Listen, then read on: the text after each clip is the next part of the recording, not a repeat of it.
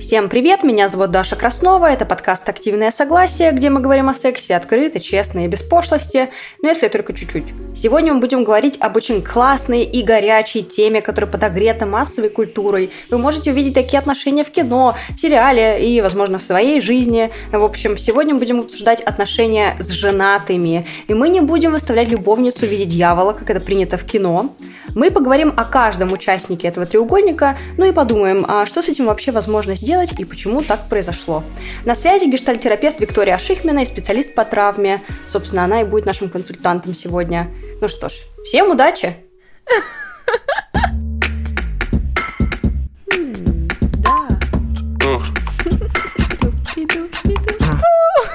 Что? Это секс.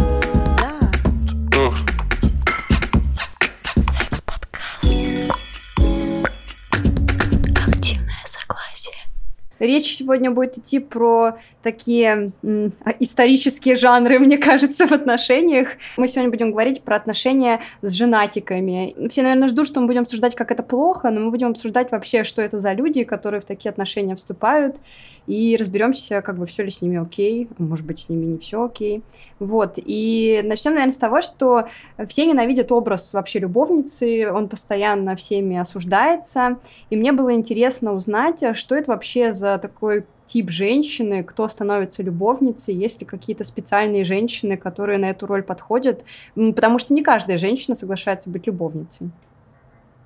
Слушай, я бы не сказала, что есть какой-то специальный тип женщин, которые становятся любовницей. Мне кажется, а, важно понимать, что это не какая-то психическая организация «я любовница», а это некоторая роль, в которой, в общем-то, может оказаться а, каждая женщина. Потому что бывают ведь ситуации, когда о матримониальном статусе мужчины женщина знает, а бывает, что и нет.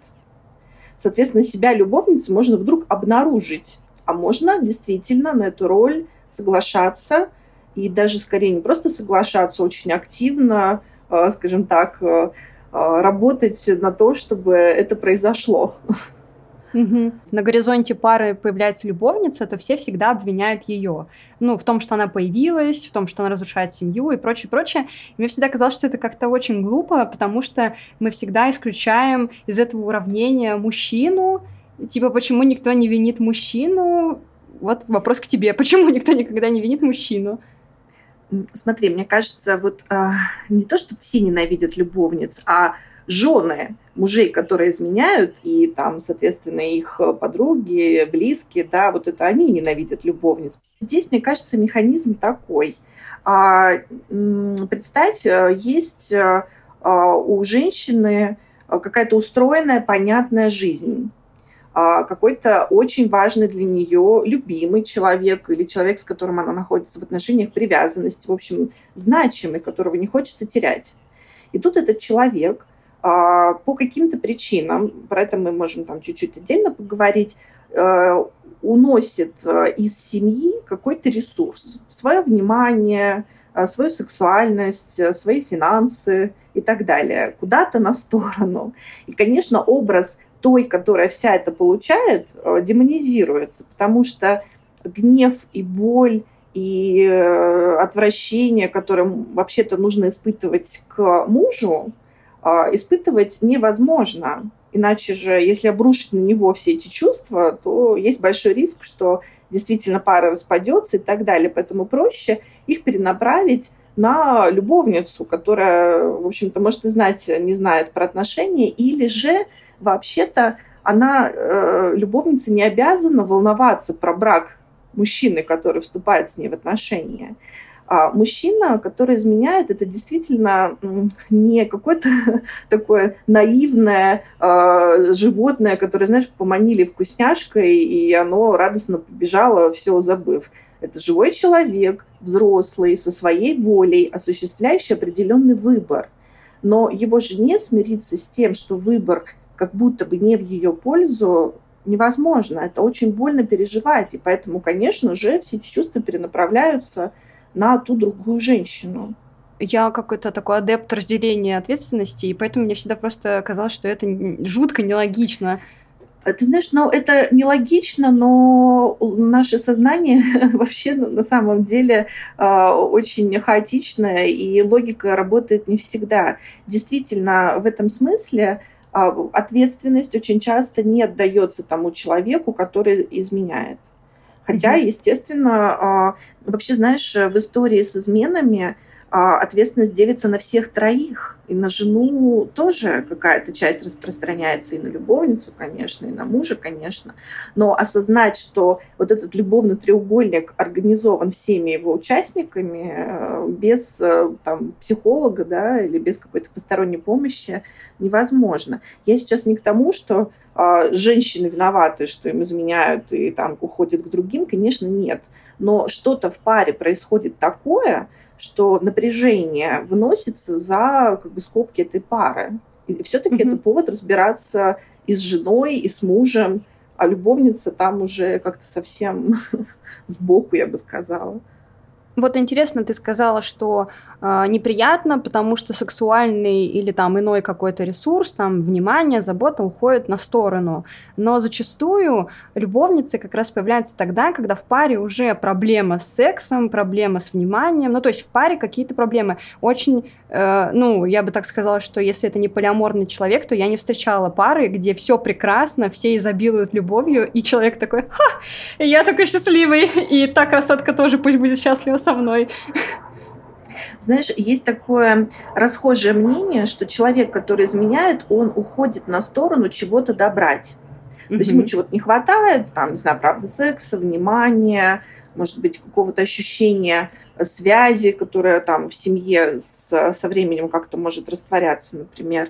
А, и я думаю, что в этом есть какая-то доля правды. Но э, психологи думают э, об измене чуть-чуть иначе, и такая точка зрения жутко непопулярна, и если начать ее, например, клиентам рассказывать, очень много сопротивления эта идея вызывает. Измена э, иногда это попытка сохранить брак, то есть то напряжение, которое в нем накопилось и как будто бы невозможно разрешить э, вместе, выносится за скобки, а, и какие-то задачи изменяющий человек действительно решает с другим человеком в надежде сохранить а, свой, свой брак и все то, что в нем уже наработано. Потому что если ну, как бы вообще начать вытаскивать на свет Божий все эти проблемы, то действительно риск э, порушить эту привязанность, разругаться и разойтись э, гораздо выше. Люди этого боятся и начинают искать какие-то вот такие лазейки. Я э, не считаю это ни в коем случае оправданием измены, потому что для меня измена – это такое, знаешь, злоупотребление властью в каком-то смысле. Вот есть договоренность, например, у нас брак, у нас закрытые отношения – и mm-hmm. оба живут в этой парадигме. И тут один человек, не посвятив другого в изменение этого договора, э, договор меняет в одностороннем порядке. Поэтому измена, конечно, это достаточно болезненная история, и э, это некоторое злоупотребление такое своей властью, своими возможностями это делать. Поэтому есть как бы сторона, э, когда мы говорим про измены вот с психологом в том числе, где понятно, как это все организовано, а с другой стороны э, есть история, где все-таки это а, ну, не то чтобы мы не, мы не раздаем оценки хорошо или плохо, но мы говорим про то, что, похоже, у кого-то больше власти на такие вещи в паре, и человек ей воспользовался. А ну, другой кстати, остается в неведении.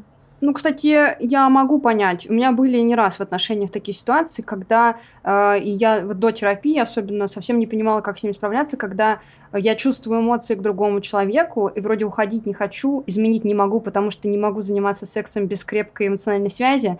А, значит, сказать о том, что у меня эмоции, мне страшно, потому что я боюсь потерять партнера, и я в аду, получается. Ну, то есть, как бы, я, получается, в какой-то ужасной ситуации. И, собственно, я понимаю людей, которым проще заняться сексом, да, с кем-то, ну, у кого не так устроено, что им страшно рассказать партнеру о своих эмоциях, и они решают, что лучше я ничего не расскажу и получается измена. То есть, э, типа, ты как бы еще с заботой такой вот о партнере.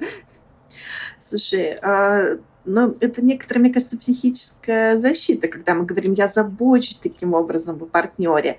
А все-таки, эм, если мы же говорим про измену, это а, подвижка границ. Угу. Это подвижка границ, она достаточно болезненная для того, кто узнает, что его границы подвинули. И в этом смысле знаешь, я вот, например, кстати, думаю, что после эпизода измены, если человек а, все-таки в нем а, признается, да, а, возможно восстановить отношения в изначальной паре, там, в изначальном браке, действительно передоговорившись. Но сам по себе факт измены, конечно, очень болезненный. И э, я повторюсь еще раз, эту боль э, очень трудно переживать, обращая свой гнев вот как бы на любимого изменяющего. Проще действительно э, сказать, это любовница во всем виновата, колдовала, поила там, и так далее. Хотя, знаешь, бывают такие эпизоды, когда а, женщина, включающаяся вот в отношения пары и создающая вот этот треугольник, действительно а, может быть злонамеренной, там может быть сталкинг, могут быть какие-то, не знаю, звонки, угрозы, то есть э, какие-то вот такие истории. Тут действительно мы не говорим о том, что любовница ни при чем, и отношения э, там, жены и мужа – это одно, отношения мужа и любовницы – это другое. То есть такие истории тоже бывают. Вот э, вообще изначально, давай мы сейчас будем постепенно как раз обсуждать этот аспект отношений жены и любовницы. Вот в целом э, соперничество между женщинами как-то можно объяснить психологически? Ну, потому что оно все-таки существует частенько, несмотря на то, что феминизм, там все прочитали, что такое внутренняя мизогиния, и это типа в нашей натуре. Но мы уже давно не животные, и совсем мы не животные. И вот, собственно, от этого и вопрос. Нам вообще свойственно вот это соперничество за партнеров или нет? Слушай, даже мы животные, мы социальные животные, мы высшие животные. Просто у нас кора наросла в головном мозге, и фактически а, мы умеем хорошо пользоваться инструментом и языком, и только это нас, э, господи, прости, отличает. а, соперничество всегда за ресурс. Здесь нужно понимать, что это не э, просто какая-то такая врожденная характеристика, да, а соперничество происходит всегда за ресурс, за что-то. Э, соперничество у животных э, за иерархию в стае – это за то, чтобы, например, у альфа-самца было больше возможностей передавать свой генетический материал как можно большему количеству э, самочек, например. Да? И, mm-hmm. А для этого надо еще кушать хорошо. В общем, все блага к нему стекаются. И тогда действительно он выигрывает эту генетическую гонку. А когда мы говорим про соперничество людей, здесь принцип примерно тот же самый. Соперничество всегда за что-то. Вот если, например, возвращаться к нашей теме а, про жен, мужей, любовниц, а, соперничество между женщинами за мужчину, это тоже соперничество за некий ресурс. И тогда мы снова оказываемся в отнюдь не феминистической оптике, а вполне такой традиционной патриархальной, где как будто бы один человек, мужчина, действительно а, ценный ресурс, кормилец, а, а, я не знаю, глава семьи, без него не прожить и так далее. И здесь тогда вопрос к тому, что происходит в голове у этих женщин, в каком контексте они живут. Может быть, эти вещи оправданы в каких-то традиционных сообществах, действительно без мужчины не выжить. Но в Москве 21 века ну, это уже совсем по-другому работает. Если же мы вычеркиваем здесь э, соперничество за ресурс, там, да, как, как бы нехорошо не было живого человека так называть, но тем не менее, мы тогда говорим скорее про такую историю, как э, стремление себя с другими сравнивать. И я думаю, что у женщины, которые изменяют, появляется эта мысль в голове, чем я тебе не хороша, или чем та лучше, если ты выбираешь не меня, а ее. Пусть даже периодически, да, пусть даже как-то там, э, не то чтобы от меня уходят, но от меня уходят иногда, туда на сторону. И эта мысль э, действительно а, очень болезненная, но это не совсем про соперничество, а скорее это вот про такую модальность, э, где обязательно кто-то лучше, кто-то хуже, это бич нашего времени, такой нарциссический радикал, оценивание и так далее. Угу. Вот из этого, а, из этой оптики, конечно, можно включиться в такое соревнование. Я буду лучше, я буду, не знаю, качать попу, а, готовить тебе самый вкусный борщ, и ты увидишь, что лучше меня на свете нет – а, и в женщине запускается такая вот, э, такой невроз э, действительно достигаторский. Вот, это сложное состояние. Я не завидую людям, которые так сильно а, зацикливаются на ком-то, чтобы свою жизнь фактически положить э, и доказать, что я лучше, чем кто-либо. А вот знаешь, бывает такой тип э, женщин, которые, ну, условно приняли, да, тот факт, что им изменяют, и говорят, ну ладно, типа, вот тебе купон на измену, иди изменяй, когда тебе надо. А, и вот вопрос, можно ли вот этот вот, эм, ну вот то, что ты сейчас описала, да, вот это невротическое какое-то сравнение или желание быть лучшей, отключить и сказать, да, окей, он изменяет, но не потому, что кто-то там лучше, чем я, ну, а просто потому, что ну, ему надо там иногда такое. Слушай, мне кажется, бывает все на свете. Вот смотри, бывают люди, которые закрывают узнают, например, об измене близкого, да, случайно или там нарочно, а, кто-то им подсовывает какие-то факты, и они закрывают на это глаза как раз из-за нежелания что-то менять, из-за нежелания там разбираться с этой сложностью или рвать там эту связь э, и говорят, вообще-то мне все устраивает, мне и так нормально до тех пор, пока этот человек все равно со мной остается. То есть я mm-hmm. тут самое главное, все-таки жена тут я. И я думаю, что кого-то это и правда может устраивать, особенно если нет каких-то э, сильных чувств, э, там, ну, очень разные бывают ситуации. А кто-то э, действительно, как ты говоришь, выдает купон на измену, потому что хочет себе такой же. И тогда угу. пара вообще-то может договориться о том, что они открывают отношения, восстанавливают новые границы, хочу ли я знать э, о твоих сексуальных похождениях без меня, или я не хочу про это знать, будем мы делиться этим, не будем ли мы это делиться, этим делиться и так далее. И это, эти договоренности тоже работают. Я знаю пары, которые остаются в хорошем партнерстве, а при этом у них есть какие-то романы или какие-то влюбленности на стороне, и партнерство от этого не страдает. Про брак ведь нужно понимать, что там же не только чувства, страсти или вот какие-то такие вот, да, аффективные или эмоциональные истории. А хороший брак — это еще и партнерство, где все достаточно слаженно, и люди облегчают жизнь друг другу. А бывает такая ситуация, когда э, люди уже такие, знаешь, как говорится, проработанные, оба к терапевту ходят, угу. и один человек говорит, дорогая, я тебя люблю, ты для меня очень важная, но я хочу получить дополнительный сексуальный опыт, ну, поскольку жизнь вообще богата на разные возможности, и я хотела бы ими воспользоваться, или я бы хотела ими воспользоваться. Угу. А партнер честно говорит, окей, кто я такая, чтобы присваивать себе твою сексуальность? Я ей не владею, ты можешь ее реализовывать, но давай договоримся там раз, два, три, четыре, пять. То есть, опять же, это вопрос договоренности. И я знаю такие пары, где не возникает действительно ревности, где один человек не останавливает другого от получения какого-то опыта, а вполне спокойно это переживает, потому что нет вот этого ощущения собственничества. Это очень редко бывает, но такое бывает тоже. Угу. Вернемся в классические истории.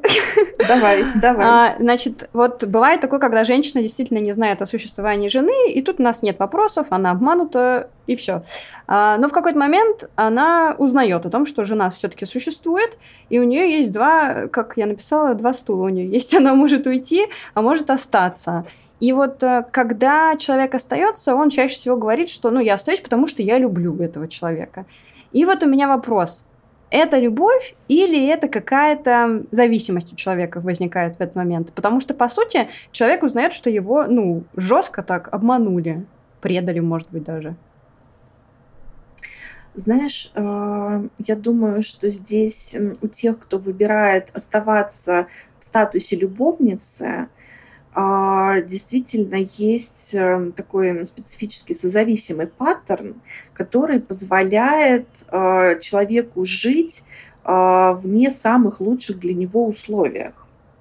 Угу. Это явно происходит из детства. Очень часто это люди из каких-то, ну, в чем-то неблагополучных семей, где там, например, один из родителей с химическими зависимостями, с алкоголем или, например, какое-то эмоциональное насилие в семье, а потому что человек вырастает с пониманием, пусть мне достанется хоть немножечко чего-то хорошего, а, я все равно что-то буду получать угу. в отношениях, чем я не буду иметь вообще ничего. Я э, на какие-то там действительно глубокие, долгие, официально зарегистрированные там и так далее отношения, возможно, не гожусь. Это вопрос самооценки, да? Но пусть хотя бы так. И такое очень часто бывает. Люди, правда, соглашаются на вещи, которые им не подходят, либо в надежде, что что-то изменится. И вообще-то изменяющий человек может эту активно очень надежду подпитывать, что да-да-да, дай мне еще время, нужно там, чтобы дети подросли буквально годик, или там что-то вот скоро изменится, я разведусь, мы будем вместе. Вот. А, либо это надежда, либо это иллюзия, что это случится. Это в каком-то смысле, конечно, созависимый паттерн. Говорить, нормально это или нормально мы не будем, опять же. Это, в общем, сложная такая психологическая структура, очень сильно завязанная на проблемы с привязанностью, на самооценку и прочие истории. Вот. Ну, что тут еще добавить? А давай я сейчас с тобой поспорю. Угу. Ну, давай, вот, допустим, поспорь ты говоришь, что человек соглашается на чуть-чуть. А, допустим, вот живет женщина, да, она встречается с каким-то женатым мужчином, мужчиной. И что она от него получает? Она получает от него классный секс, всегда почти яркий, подарки, какую-то помощь может получать по сути, она не получает самое худшее. Она не получает быт, она не получает какой-то там э, пропуканные носки какие грязные. Ну вот она всего этого не видит просто. И, собственно, вопрос, а зачем ей его присваивать, в принципе, если жизнь такая прекрасная? Слушай, это очень удобная опция. На самом деле, я понимаю, про что ты говоришь. Mm-hmm. Такая налаженная, э, в общем-то, luxury жизнь, где да. э, все очень так красиво и без э, быта, и без этого вот изнанки, что называется. Но там же нет при этом какой-то эмоциональной близости, там нет, а, а, скажем так, предсказуемости отношений. А, на Новый год человек все-таки выбирает время проводить со своей семьей, а не с любовницей. И знаешь, не для всех такая связь удовлетворительна. Тогда просто получится такая история, что любовников вот этих обеспечивающих нужно будет регулярно менять. Потому что если человек относится к ним как к ресурсу, то этот ресурс должен быть возобновляемым. Про возобновляемые ресурсы это интересно, потому что некоторые э, тройственные союзы и более, они все равно долго существуют, и я думала всегда о том, что это, да, просто дорого. Ну, то есть это просто дорого, и вопрос, как это возможно не заметить? Вот мне всегда было интересно, неужели э, действительно существуют жены, которые включены, ну, в процесс э, семейной жизни, да, в процесс отношений, и они действительно не замечают. Или там мне даже писали в Инстаграм после подкаста мужчины многие, что я жил со своей женой там 15 лет, и я не замечал, что она мне изменяет. И типа вопрос, а, извините, а как? Инстаграм, э, ну, социальные сети, все фотографируются, э, геотеги и прочее. Возможно ли вообще что-то скрыть в 21 веке? Слушай, ну если не задаваться целью следить за каждым шагом своего супруга или своей супруги, то не заметить действительно можно. Ты думаешь, это про слежку? Я думала, это про... Ну вот, типа, мой партнер приходит домой, я говорю, как прошел день, типа, где была, была, чё, с кем общалась, что ела. Ну, то есть я задаю столько вопросов, что там как бы я даже не знаю, где есть место для вранья. Ну, или надо Щукинское училище, может, заканчивать, не знаю. Нет, смотри, даже некоторые люди себе умудряются не просто измену организовывать на стороне, а заводить э, вторую семью, в которой дети появляются. Это я, я даже говоришь, не знаю. Э, Валерий дорого. Меладзе, я не знаю, как. Есть, есть и не только среди очень богатых, обеспеченных людей такие истории. Ко мне регулярно в терапию приходят девочки, которые узнают, что они были второй семьей у отца, а первая параллельно существует на другом конце города, и а, мама клиенток в курсе, что она любовница, а жена э, изначально как была не в курсе, так и до сих пор не знает. То есть на самом деле это такая история про... Если честно, я сама поражаюсь. Мне кажется, это даже не вопрос денег. Любые деньги можно заработать. Сколько это вопрос э, психического контейнера, выдержки человека, который организует себе такое количество людей э, вокруг. Понимаешь, ведь мужчина, который заводит вторую семью, или женщина, которая э, заводит включается в какие-то отношения, она тоже может завести вторую семью. Ну, там, естественно, если женщина забеременела, это невозможно проигнорировать mm-hmm. а, от любовника, но у нее же может быть человек, а, который тоже воспитывает каких-то детей и, и так далее. То есть получается, что человек, а, заводящий себе а, вторую семью, он расширяет вот эти свои бесконечные тоже какие-то связи, такие лучики, да, вот, и на это требуется очень много действительно а, психического ресурса и времени, и денег, и это получается все провернуть. То есть, мне кажется, люди, которые выбирают такую жизнь, они должны быть все время вот в этом напряжении, стрессе, как все распланировать, а, как не прогореть, а, как не попасться. И, знаешь, конечно, тут тоже вот если со стороны наблюдать за этими процессами, думаешь, господи, неужели оно того стоит? Но кому-то это все и правда очень сильно надо.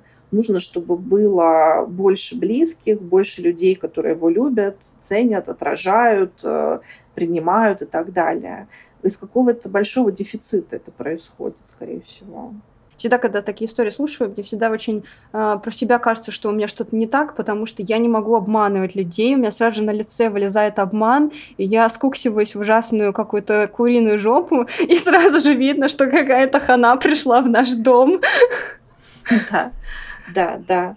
А, есть те, кто на это способен, есть те, кто на это не способен. И также есть люди, которые способны закрывать глаза на какие-то несостыковки. Э, вот про слежку мы с тобой заговорили. Да, дело а, ну, как бы не, не, не только в том, что можно там трекать каждый шаг а, своего партнера или партнерши, но ведь можно и правда годами как-то себе объяснять какие-то несостыковки, командировки, внезапные, там, не знаю, вызовы на работу, и действительно э, верить в то, что партнер говорит, доверять ему, э, либо тоже попадать в такой, скорее, психологический механизм э, э, даже не знаю, как это сказать. Ну, это защита же, получается, такая, Это такой да? защитный, защитный психологический механизм. Я вот как обезьянки восточные. Угу. Одна закрывает глаза, другая закрывает ушки, третья закрывает рот. Не вижу зла, что называется, да, и оставаться а, в этом состоянии. То есть жена выбирает, например, а, не видеть то, что происходит – любовница тоже может выбирать не видеть а, то, что происходит, то, что ее все-таки не выбирают тоже а, там в пару окончательно, как там, не знаю, женщину, с которой дальше там по жизни идут. То есть э, все на самом деле мы так хотим, чтобы нас любили, чтобы нас выбирали, чтобы э, у нас кто-то был, что ради связи э, идем на очень разные вещи. Просто это же сильно зависит от того, какой тип привязанности у человека. Сейчас вот теория привязанности у всех на слуху, и угу. очень многие люди уже как бы знают про нее. Вот люди с надежной привязанностью не выбирают для себя отношения, в которых много напряжения, боли и непроясненности. А вот люди с какой-нибудь дезорганизованной, опять же, с опорой на детский опыт, они привыкли к этому хаосу, им в нем ну, нормально, можно даже сказать, они не знают, что бывает по-другому. Угу. Вот, поэтому мы можем смотреть на чужие истории, бесконечно удивляться, господи, как у них все это устроено, я бы так не смогла. Да, ты бы так не смогла, они могут. Если женщина встречает мужчину, и он говорит ей, слушай, я вообще-то женат, но мы вот-вот разведемся, или там, я женат, но моя жена болеет, или там, я женат, но у нас все плохо, и мы с ней вместе не живем, мы живем просто в разных квартирах. В общем, для большинства женщин это красный флаг. Это значит, что мужчина никогда не уйдет от своей жены, и встречаться с ним не надо, нужно сразу же вставать и уходить. Но некоторые женщины в это верят и начинают эти отношения. Вот эти женщины, это инфантильные женщины? Что такое инфантильные женщины? Это какие? Ну какие, традиционном, в традиционном варианте это такие женщины э, наивные, легкие, может быть, которые не, не осматривают что-то очень серьезно, а может быть, они, знаешь, такие очень э, верящие в чудо. Доверчивые. Сказки, да, да, такие принцессы, может быть, какие-то, ну вот как-то так. Ну, то есть э, для меня слово инфантильный на самом деле не всегда значит прям какой-то плохой может быть, немножко ветреный, но вот такой легкий какой-то человек. Ну вот я как раз поэтому и хотела прояснить, что ты имеешь в виду, потому что mm-hmm. действительно может речь идти о том, что девушке, в общем-то, и самой не нужны какие-то серьезные отношения, она хочет развлечься, хорошо провести время, и ей, ну вот как ты говоришь, такая легкая, ветреная, в общем, ей этого всего достаточно. Есть те, которые правда поверят а, в то, что это когда-нибудь обещанное произойдет, нужно только подождать. И это а, ожидание может действительно длиться годами. И многие женщины впоследствии очень разочарованные оказываются от этого опыта и очень сожалеют о нем. А есть а, те, кто, скажем так, даже пытаются ускорить этот процесс. Действительно начинают проявлять какую-то активность такую недружи... недоброжелательную, недружелюбную по отношению к жене этого человека, то есть занимаются сталкингом, все выясняют, а, какой расклад, а, там могут, э, э, не Знак знаю, гороскопа. Там, знаешь, ну, э, правда, бывает действительно такое, не знаю, звонки какие-то домой начинаются, но такими вещами занимаются люди тоже определенного склада а, личности. Ну, такое тоже случается. Просто я вот думаю, ты спрашивала а, у человека, который в курсе, что его ожидает, есть выбор действительно оставаться в этом, соглашаться на предложенные условия и вот находиться вот в этой неопределенности и надежде, а, или же говорить, нет, нет, не подходит, а, в общем, прощаемся. Тут, правда, зависит очень сильно от э, мотивации человека, от чувств, которые он переживает, от э, ресурсов, которые ему требуются. Потому что, знаешь, все-таки есть э, тип людей, и, может быть, да, их можно назвать инфантильными, э, которые рассчитывают, что кто-то возьмет их под крылышко, начнет их опекать так же, как родители, будет решать проблемы, а, и в итоге а, как-то вот возьмут с собой в светлое будущее. Вот эта инфантильность действительно может присутствовать как такая вот э, личностная черта.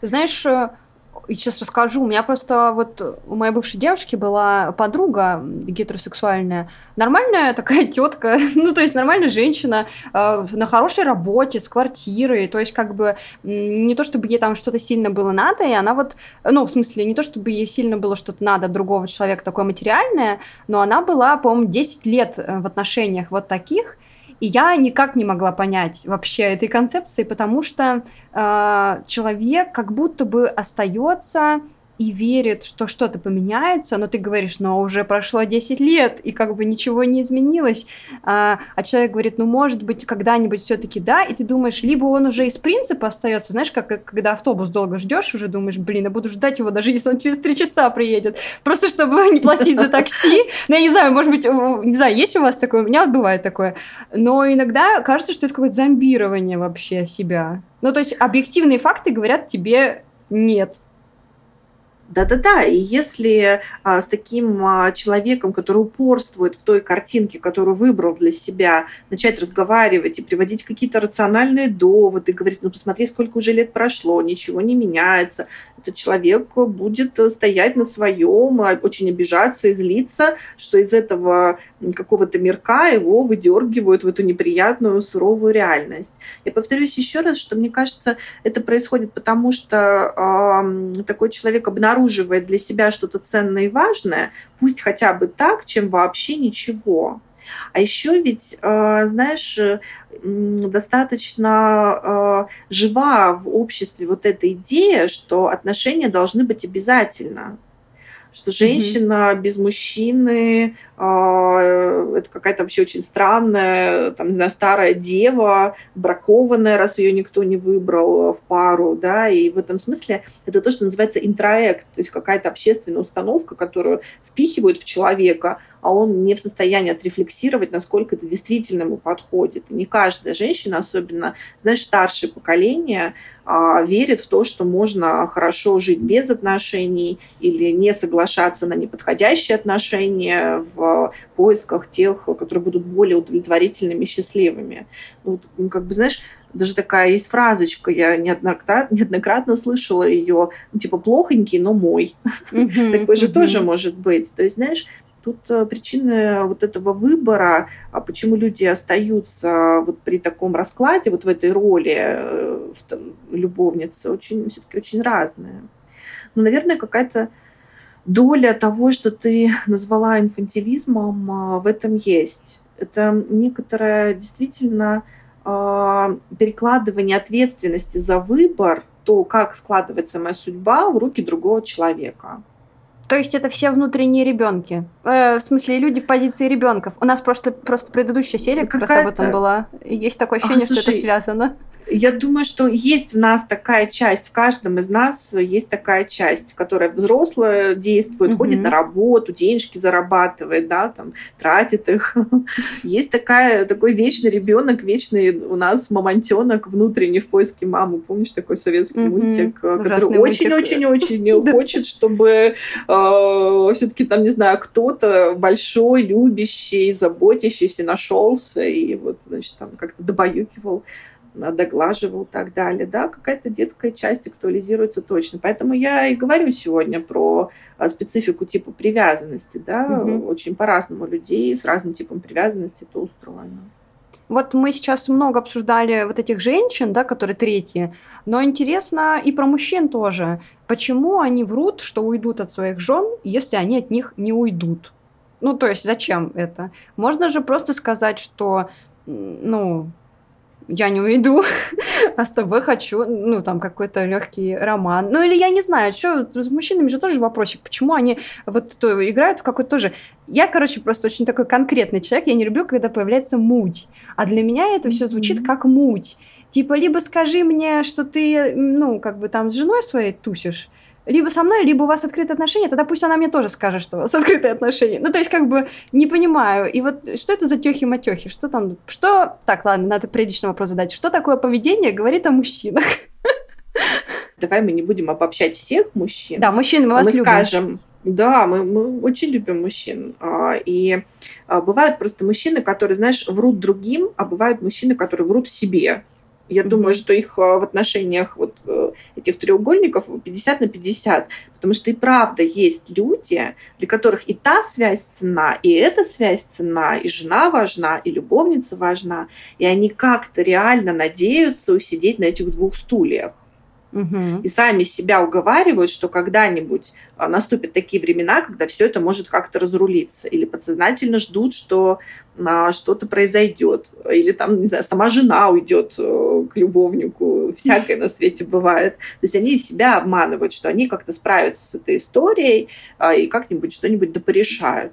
А есть люди, которые действительно а, обманывают злонамеренно, то есть у них изначально нет а, никакого плана, им просто хочется, как в поговорке, и рыбку съесть, и что там, сковородку не помыть, то есть побольше себе нагребсти удовольствий. Здесь у меня а, семья, какая-то связь, какой-то обустроенный быт, какая-то понятная ситуация, женщина, которая давно меня выбрала, меня ждет и, в общем, со мной остается, а здесь я себе сейчас наберу каких-нибудь ништяков юности, так сказать, от э, молодой любовницы. И, в общем, как сытый кот в итоге останусь. Знаешь, как эти коты, которые э, уличные, они же и в одной семье кушают, и в другой mm-hmm. семье кушают, и в третьей тоже семье там заходят и э, что-нибудь там подъедают вкусненького. вкусненького. А может быть и такая ситуация, и тогда мы просто говорим о том, что вот такой человек, злоупотребляющий своими возможностями, обманывающий. То есть это э, какая-то тоже личностная черта, которая позволяет а вот... человеку так поступать. А вот интересно, я согласна, что это личностная черта, потому что я встречала одну девушку, она, правда, ну вот тоже в гомосексуальных отношениях состоит, и она изменяла в своих этих отношениях, и в какой-то момент решила этого не делать почему-то. Им была задача концепции стать лучшим человеком, ну, типа, более правильным, условно. Но э, было очевидно по ней, что, ну, желание никуда не делось ходить налево. И вот это что? Это какая-то вот часть, которую можно проработать в себе и условно изменить? Или это просто, типа, высокая либидо и, ну, как бы, сорян, что есть, то есть? Слушай, надо разбирать с психологом но высокая либидо вообще-то можно ну, как бы удовлетворять и в текущих отношениях. Да. Это такой вопрос а, скорее к коммуникации в паре, почему это там не происходит. То есть а, такая яркая сексуальность одного вовсе не оправдание сейчас там идти ее на других людей расплескивать да, за, за пределы отношений. Мне кажется, действительно нужно у психолога разобраться, почему а, так э, все организуется. Если человек изменял в прошлых отношениях, значит ли это, что он будет изменять в текущих, в новых каких-то отношениях? Нет, не значит. Это означает, что у него есть такой опыт, но совершенно не обязательно, что он этот опыт будет повторять, потому что в новых отношениях э, действительно что-то может быть очень по-новому а, и по-другому. То есть mm-hmm. не просто эффект новизны срабатывает, а там действительно а, могут быть потребности человека, которые не удовлетворялись а, в первых отношениях, удовлетворяться, и тогда такой потребности вносить а, свою энергию, свое напряжение, свои ресурсы куда-то вовне не будет. Но есть э, те, кто такие серийные изменщики, то есть для них это ну, норма поведения, легализованная вполне. То есть внутренне себе это позволяют э, и будут это делать всегда с кем угодно, что называется тут, знаешь, нет такой подстраховки. Мне такое ощущение, что вот в этом вопросе как будто есть такой запрос, как распознать, как себя, э, скажем так, Ну, кстати, хороший, кстати, хороший вопрос. Я его не задала почему-то, потому что я не знаю, как распознать. А как распознать? А никак. А никак. А никак. Ты знаешь, Отстой. ни у кого на лбу не написано «я мудак». Вот было бы, конечно, очень удобно, но нет таких татуировок. Или как, или я мудак, но очень-очень стараюсь им не быть. Или я нарцисс, но я стану лучше. Да, да, да, да. Это очень смешно. А, интересно, что мы сейчас поговорили, значит, со стороны, как бы я вот вопрошаю, а, допустим, я вот эта женщина, я любовница, сейчас не бросайте в меня помидоры. А, надо ли мне делать такой жест и сообщать жене о своем присутствии? Допустим, не потому что я хочу, знаешь, насолить им, типа я такая сучка. А я хочу поставить ее в известность, типа ты знаешь вообще, что я существую? Я а вот зачем? про тебя а сегодня узнала. А зачем из, ставить из женской солидарности, например, я поняла, о козлина какой, а что я одна страдаю? Пусть все страдают они, пусть тоже разбираются. Так, слушай, ну это любопытный момент. А если ты хочешь насолить, а, обидеть, разозлить э, жену, расстроить и начать активно разрушать своими интервенциями пару, вот эту и наказать козла. Объединиться подожди, с ней без, и наказать пока, козла. Подожди, пока без наказания. Вот первая, первая ситуация. Хочу разрушить брак своего ага. любовника и обозначаю жене, смотри, какая я прекрасная у него есть. Угу. Тогда, конечно, человек выберет обозначаться. Угу. Потому что есть задачка действительно активно разрушать тот союз в надежде, что все мне достанется. Угу. Насчет женской солидарности, знаешь, а, наверное, такие истории срабатывают, если любовник и любовницу тоже обидит. Вот тогда она может сказать, так, он со мной себя плохо ведет, он с женой себя плохо ведет, это что вообще такое? А, значит, сейчас мы действительно свяжусь с женой, может быть, мы вместе, э, значит, накажем э, нашего обидчика. Такая фантазия тоже может быть. Про это, по-моему, даже голливудские фильмы какие-то снимаются. Вот какой-то сюжет знакомый, если честно. Я видела такую историю в жизни, да, когда люди, которым изменяли... Ну, кстати, часто же люди, которым изменяли, потом встречаются и, и начинают встречаться. Ну, я не знаю, на фоне травмы, видимо, что их бросили, как-то, не знаю, находят родственную душу. Но бывало и такое, когда э, любовница приходила к жене, и они, поговорив э, абсолютно как такие, знаешь, нормальные взрослые тетки, решали, что этот чел просто идет в жопу. Это было такое совместное решение. Особенно была даже история, когда ну, муж вернулся домой, а там они сидят, пьют чай и такие «Hello, мистер». Собираешь матье и проваливай из всех домов. Вот это, вот это круто. Ну, как бы для меня это просто победа феминизма. Ну, я повторюсь, эта история похожа про то, что ни жене, ни любовнице э, этот человек больше не нужен. Поэтому они так готовы ну, да. с ним э, попрощаться. Возможно, э, такой вариант развития событий тоже может быть. Просто вот ты рассказываешь, что у тебя есть такое в жизни. У меня вот не было. Я сейчас с большим интересом слушаю про такой расклад. Угу. А, вот. Но я думаю, что а вот такая история редкая. У тебя было какое-то желание прокомментировать, когда люди начинают встречаться, когда им обоим изменяли? Это что, как-то нездорово? Мне так показалось, а, что слушай, у тебя знаешь, появилось это желание. Э, нет, нет, э, нет, у меня не было желания ответить на этот вопрос, я тебе могу ответить на него сейчас. Если начинают встречаться люди, которым изменяли, а, то ничего в этом а, странного или патологичного нет, потому что большинство людей на свете — это люди, а, которым так или иначе изменяли, чьи там чаяния, надежды, mm-hmm. не знаю, или крепость отношений как-то пошатнулась из-за того, что партнер там, не знаю, проявил интерес или а, какие-то активные действия в сторону там, другого человека. Этот опыт есть у всех. Он есть у голливудских звезд, он есть э, у коронованных особ. Mm-hmm. И, похоже, в принципе, а, это свойственно роду человеческому стараться вот как-то так себе опыта какого-то набрать побольше, побольше, но так, чтобы мне за это ничего не было. вот, понимаешь? То есть ничего в этом нет страшного, просто объединяются люди по очень а, разным причинам, и всегда интересно смотреть, как э, союз сложился. Не факт, что на этой почве. Угу. Хотя наверняка есть какие-нибудь а, форумы для тех, а, кто пострадал от измен и ищет себе людей, которые тоже пострадали от измен и больше такого себе не хотят. И они тогда вот начинают как-то встречаться, знакомиться в надежде, что этот опыт с ними больше не повторится. Я сейчас вам расскажу еще одну феноменальную историю из жизни моей, ну, из жизни моих знакомых. А, девушка, которая была гомосексуальной, ее девушка изменяла ей с мужчиной, а мужчине, соответственно, она изменяла с, с моей подругой. И они потом встретились с этим мужчиной в баре, а сейчас они растят сына. Вы представляете вообще? И я, когда это узнала, вообще всю эту историю, что она выходит замуж за него, что она беременна, я думала, что просто это какой-то звездец. Мне казалось, что это просто невозможно. А потом я познакомилась с их ребенком, я познакомилась с ее мужем, и оказалась прекрасная семья, причем такая очень, ну, знаете, как вот хорошая, это когда все друг друга поддерживают, очень классное партнерство, очень классные там правила у них свои, вообще восторг. Слушай, у измены есть, э, в общем такая функция действительно выхода из отношений.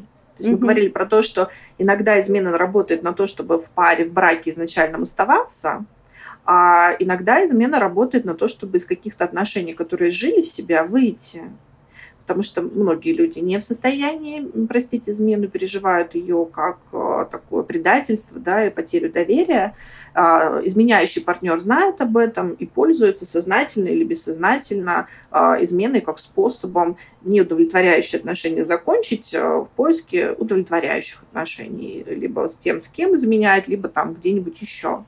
Угу. То есть э, у измены на самом деле много а, как бы сказать, таких э, модальностей, причин. То есть там люди пользуются ей для очень разных своих задач. И в этом смысле а, пары а, иногда действительно складываются хорошие, крепкие и с удовлетворительными, счастливыми отношениями, которые изначально строились на вот таком факте измены. Угу. Вот, допустим... Это тоже бывает допустим, снова я любовница, допустим, я познакомилась с человеком, и у него отношения, да, но меня не парит это. Ну, типа, почему я должна париться из-за его отношений? Я его, ну, мне он понравился, и я хочу этого человека себе, и я буду делать все, чтобы он был со мной. Меня должна останавливать какая-то женская солидарность от этого или нет? Знаешь, Даш, если честно, я думаю, что э, никто никому ничего не должен. Угу. Э, и женская солидарность это какая-то, ну тоже какой-то, знаешь, конструкт. Э, я думаю, что я встречаю человека, э, я испытываю к нему симпатию, я как-то эту симпатию выражаю, и дальше смотрю, что будет. Угу. Если человек э, в отношениях, э, но на мою симпатию отвечает активно, я могу задаться вопросом, чувак, слушай, но а, я, получается, любовница, да, или вот что, как тебе это, у вас открытые отношения, закрытые отношения, то есть можно что-то начать прояснять, но переживать за там ту другую женщину, про которую я ничего не знаю, я не знаю расклад их отношений, я а, вообще не в курсе, да, и не являюсь ни а, святой Марией, которая, в общем, там всем покровительствует и, и обо всех заботится. Я забочусь о своем каком-то интересе. То есть для меня просто, опять же, понимаешь, это скорее личный нравственный выбор человека, включаться в эти отношения или не включаться в эти отношения, но это точно не к солидарности имеет отношение. А, это а, про то, что я выбираю. Себя угу. радовать или как-то а, себя, не знаю, не радовать, находясь в таких отношениях, где нет тотальной свободы, да, скажем так, рядом с человеком. Но думать, как там другой девушке, это, ну, какая-то такая, мне кажется, невротическая история. Ты же не думаешь про всех людей, которых ты встречаешь в метро, на улице там, и так далее. Конечно, сочувствие, а, сожаление, все, вот весь этот спектр эмоций переживать можно. Но думать о ком-то больше, чем о себе, это э, странно. Блин, ну... Звучит не очень, да? Ну, я хочу сказать, что очень многие женщины сейчас, может, даже те, кто слушает этот подкаст, могут порадоваться, что во мне женская солидарность. Ого-го, как развита. Я всегда думала про этих несчастных э, женщин, которых обманывали, и сразу же говорила, все, до свидос, даже если мне было интересно общаться. Потому что, да, потому что я, мне казалось, что это как-то очень плохо, и я как будто это повязано со всеми. Ну, то есть, ну, в общем, да, все понятно. Я невротик. Всем привет. Это, это определенная установка. А, изменять плохо, включаться в отношения треугольника плохо. А, там, не знаю, а, это, знаешь, в этом есть некоторая такая нотка всемогущества. Я э, сейчас эту пару спасу от краха, от, от себя. От себя. Я такая вот могучая, такая всесильная, что все сейчас им там похерю, жизнь какой-то другой девушки похерю. В общем, это такое действительно а, а может, это нежелание нести мысль. ответственность за то, что там, ну, будь все равно как, наверное, не прикольно. Не знаю, не знаю, насколько это про всемогущество. Потом же сам еще сидишь, грустишь, что типа такое вот решение принял. Но надо понимать, надо понять, я в детстве любила Матронин двор, как бы произведение литературное. Кто не читал, прочитайте. Там вот как раз про такого человека, который все для всех себе шиш. Я очень сейчас заволновалась, не расценят ли твои слушатели мои слова как такую индульгенцию, знаешь, на измену, на какую-то такую включенность э, в такие истории. Нет, я просто скорее призываю делать какие-то выборы с опорой на свой интерес и свои потребности, а, отчетливо понимаю, что мои отношения с кем-то в границах моих, а отношения какого-то другого человека еще с каким-то другим человеком, с женой, его детьми и так далее, это вне моих границ. Это какие-то отдельные отношения, а, и нужно, чтобы люди сами с ними разбирались, угу. а я никак на них вообще-то а, не влияю. Просто я, я тут... есть. И как бы Просто я есть. Я тоже чего-то хочу. А, очень смешно. Ну, я тоже сейчас, сейчас, ладно, я тоже сейчас нимб свой сниму, а, потому что иногда у меня действительно включается вот эта история, что, ну, там, или включалась, да, что я понимаю, что какая-то замутка происходит, мне она, типа, не нравится, и я, пожалуй, укачусь. Может быть, и не женская солидарность мной э, движет, может быть, это мои какие-то желания или нежелания участвовать в чем-то движут. Это я так, может, их красиво назвала. Но бывали в жизни ситуации, когда мне человек прямо говорил, что у меня есть любовь, вот сейчас мой, мой партнер текущий, моя партнерка, она мне говорила, я влюблена, я говорила, и что, ведь я сижу у тебя дома, типа, где твоя любовь, скажи мне. То есть не то, чтобы там были прям суперсерьезные отношения, но какие-то, ну, получается, что я какие-то отношения развалила, извините меня, простите. Не ты их развалила, а ты э, оказалась в отношениях с человеком, у которого есть еще какая-то влюбленность, привязанность и там интенция быть с кем-то еще. Давай. Ну да, да, да. Но я хотела вот э, как бы резюмировать и сказать о том, что если мне было надо, реально типа надо, то, то уже больше, то у меня уже была позиция типа не стена подвинется, все. Вот. Но, кстати, вот в этом моменте интересно, я до, до безумств прям не доходила, я просто была как бы человеком, который и чужие границы соблюдает, и свои вроде бы старается соблюдать, то есть вела себя более-менее экологично, но я хожу к психологу, тут как бы у меня mm-hmm. мало вариантов. А, но вот есть, мы уже немножко затрагивали эту тему, безумные любовницы, которые сталкерят, э, преследуют, э, пишут гадости, оскорбляют всех на свете. Э, с ними-то что делать уже? Слушай, бежать потому что очевидно, что если человек прибегает к таким способам и направляет вот эту свою энергию разрушительную на, там, условно, жену, например, да, то а, когда жены не будет, куда эта энергия будет направляться? Ну, на оставшихся. Поэтому, mm-hmm. если честно, я бы много раз подумала, стоит ли связывать э, свою жизнь с таким эффективным, заряженным, а, способным на какую-то такую сильную агрессию или даже жестокость э, человеком но есть люди, которым это нравится, понимаешь, даже есть мужчины, которым нравится, что за них так борются, за них э, так душу рвут, да. прямо соперничают, потому что это подпитывает а, их ощущение важности, ценности. Может быть, некоторые люди все ради этого и затевают сознательно или бессознательно, ну, тогда мы можем э, посочувствовать всем. Понимаешь, вот в этой истории могу посочувствовать всем. И очень погранично организованной любовнице, которая вот так поступает, и мужчине, который такую женщину выбирает, и женщине, жене, которая под раздачу попала, скажем так. Посочувствуем им. Я сейчас вспомнила, что не женская солидарность меня отвадила, а то, что меня люди а, приглашали в конкуренцию.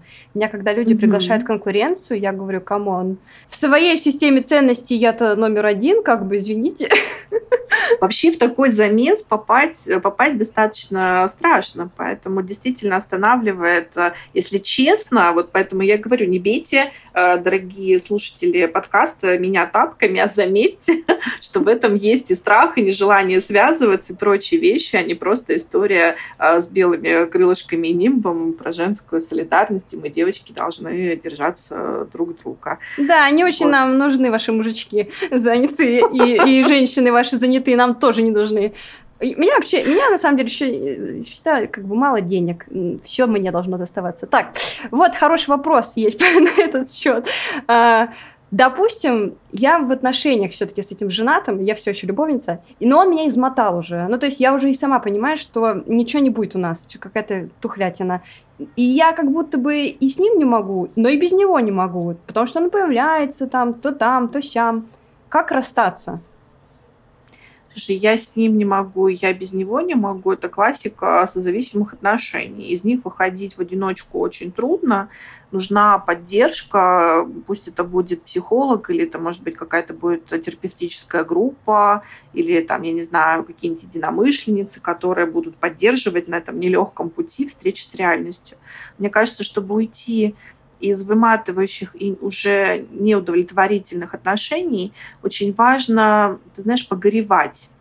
Mm-hmm. Погоревать о том, что не случилось, о том, что надежды не исполнились, иллюзии не сбылись, обещания прогорели, а погоревать, что было столько времени потрачено, а признаться а, в том, что да, я сама ответственна за этот выбор и через вот эту горечь э, действительно можно выйти уже к другим чувствам, которые нам добавляют активности к злости, которая нас э, выпнет из этих отношений, или этого человека из нашей квартиры, там, да, а, к желанию а, для себя чего-то нового. Вот, э, мне кажется, процесс горевания, честного такого признания, что не задалось, не удалось, Такое бывает, это не со мной что-то не в порядке, э, хотя созависимость это, конечно, тоже определенный такой личностный склад, но с этим можно обходиться.